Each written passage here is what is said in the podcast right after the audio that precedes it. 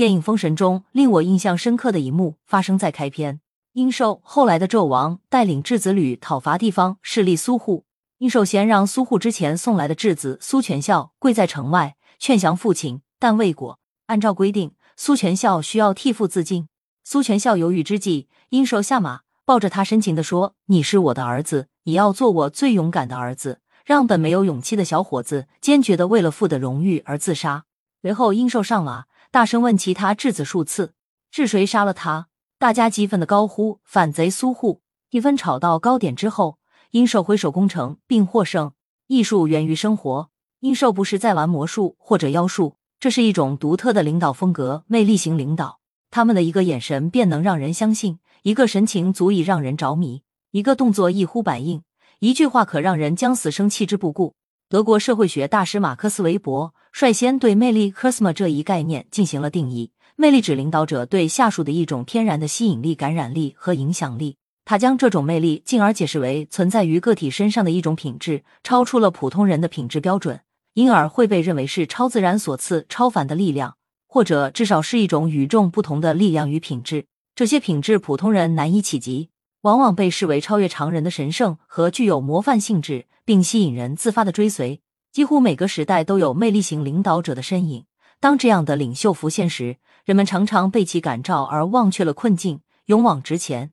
更有甚者，有时会为了追随所谓的信仰，抛却自我，超越法律的束缚，自愿奉献生命。然而，准确识别和全面理解领导者的魅力显得尤为重要。对于这些领袖的评价，不能仅仅停留在表面的光芒，还需审视他们的行为影响和真实意图。有些魅力型领导被后人树碑立传，另外一些则已经为历史所唾弃。如果下属不加判断的盲目追随，极有可能会在魅力加持的光环效应下迷失自我。为何魅力型领导的话能让人赴汤蹈火、甘之如饴？美国管理学者罗伯特豪斯 （Robert House） 于一九七七年指出，魅力型领导者有三种个人特征：以高度自信、支配他人的倾向和对自己的信念坚定不移。这三种特征相互交织，让下属心甘情愿的追随。首先，魅力型领导者是坚定的清醒者，他们永远自信，甚至到自恋的程度，没有任何声音能够让他们动摇。他们的自信来自深刻的自我认知、对自己能力的肯定，以及对未来前景的积极预见。这种自信会体现在他们的言行中，从而赢得追随者的尊敬。其次，魅力型领导者不仅能设定战略和目标，更能设计美好的愿景。并通过精湛的口才和沟通能力传递自己的愿景。他们善于运用感性的词语，引人入胜的故事，将自己的理想和宏大目标娓娓道来。这样的表达方式不仅能让听众感受到领导者内心的激情，也为他们建构了一个积极且充满希望的前景。这种感染力激发了人们的认同感和动力，促使追随者们投入最大的努力并为之奋斗。丘吉尔在二战最艰难的时候，坚持对全国广播讲话。他的信念随着电波传入千家万户，激励大家坚守阵地。最后，他们总是有着一颗想要改变的强大内心，能够克服一切困难。他们敢于在有争议的意见中表达自己的观点，时常展现过去的成就。他们多非循规蹈矩之人，在实现路径上独辟蹊径，让人感到眼前一亮。电影《封神》里，当因战马怕火而导致工程受挫的时候，很多人都觉得无计可施。可是殷寿蒙住战马的眼睛，告诉大家：马看到什么是取决于你能让他看到什么。然后他带着质子旅冲进火海，这种勇气和创造力能极大鼓励追随者。这样极具特色的个人，通常会让追随者臣服于其强大的光环之下。在领导者渲染的未来愿景中，追随者不自觉地放大了预期行为，放大了价值观和身份，以及他们对光明未来的联系。领导者通过阐明意识形态和愿景，能招募到一批拥有共同价值观的追随者。魅力型领导者作为群体核心，能为追随者提供集体归属感、荣誉感和自信心。人是不完美的，大多数人知道自己不完美，而且渴望通过接近更完美的人来获得成长。对于追随者而言，魅力型领导在某种程度上就是他们心中具有完美优秀特质的集合的个体。他们不自觉地将自己对这些特质的期待投射到了领导者身上，相信他、认可他、期望着加入他，而且期待得到他的肯定和赞扬。然而，具备这样魅力的人一定是值得追随的吗？追随他真的能够达到理想的目标吗？他所描绘的愿景、画的饼，真的有那么香吗？魅力是一把剑，是善是恶全凭执剑之人。不道德的魅力型领导同样深谙领导之道。没有道德的魅力型领导者可能会把魅力作为达到目的手段，他们会鼓励游说下属独辟蹊径，违反道德甚至法律，以达到他们的个人目的。丧失道德的魅力型领导极易滑落为马基雅维利主义 （Machiavellianism） 的泥淖。马基雅维利主义允许并倡导为了实现自己的目的而采取不道德的行为和具有欺骗性的人际策略。没有道德的魅力型领导者要突破追随者的道德防线，需要深谙人性的弱点。人容易嫉妒、自私、懒惰、怯懦。如果能用话术激活人的这些弱点，人就会被操控。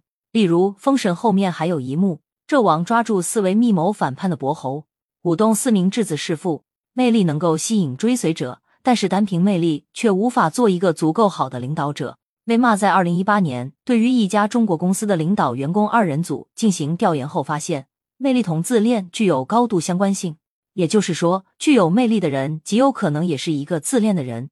二者的关系不难解释，因为两者都包含对于自己的高度欣赏和自信的特性，认为自己是绝对正确的，如同凌驾于规范之上。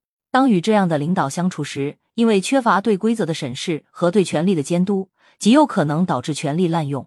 有研究发现，有魅力的领导者更有可能采取专制的管理模式，这在组织中将会形成恶性循环，毒妇之心日益骄固。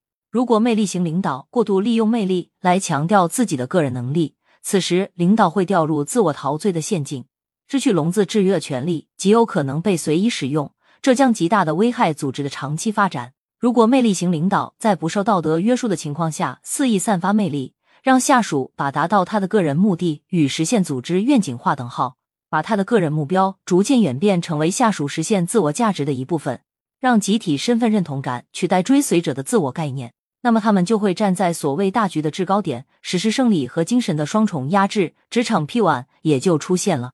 丧失道德的魅力型领导，往往伴随着命令式的语气和权力上的碾压，通过恐吓和胁迫剥夺员工的个人意志，让员工无条件的服从。久而久之，个体的利益和思想可能会被无限压缩，甚至消失。法国作家让·保罗·萨特在其著名戏剧《紧闭》中有一句名言：“如果过度依赖他人的判断，那么他人即地狱。”作为个体而言，没有选择和辨别的放弃自我选择。去追随非道德的魅力型领导者显然是错误的。当面对魅力型领导者时，需要用理性、冷静来对抗感性和狂热。具体来说，第一，用理性而非感性思考，换言之，就是要祛魅。当我们被其华丽的言辞和令人激动的愿景吸引时，我们需要暂时抑制冲动，让头脑冷静下来。这种时候，我们应该追问自己：不离狂热的外壳，打破精致的修辞。这些所宣扬的观点是否与我们的价值观相契合？是否真正符合我们的期待？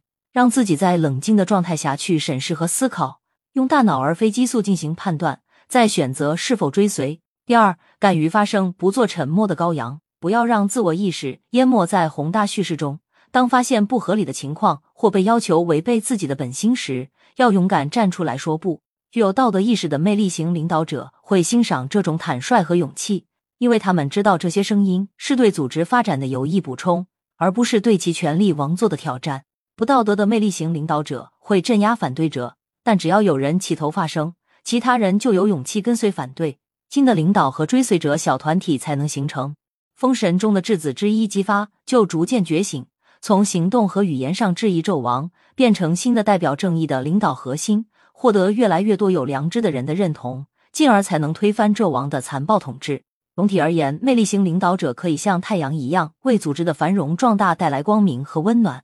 然而，如果不受到道德和伦理的限制，这种魅力可能会变得极具毁灭性。在这个充满变革和不确定性的世界里，我们需要更加强调个体的独立思考和判断能力，理性分析，勇敢发声，坚守自己的道德，拒绝被洗脑。毕竟，人生的舵应当由自己掌握，不应轻易将其交付他人。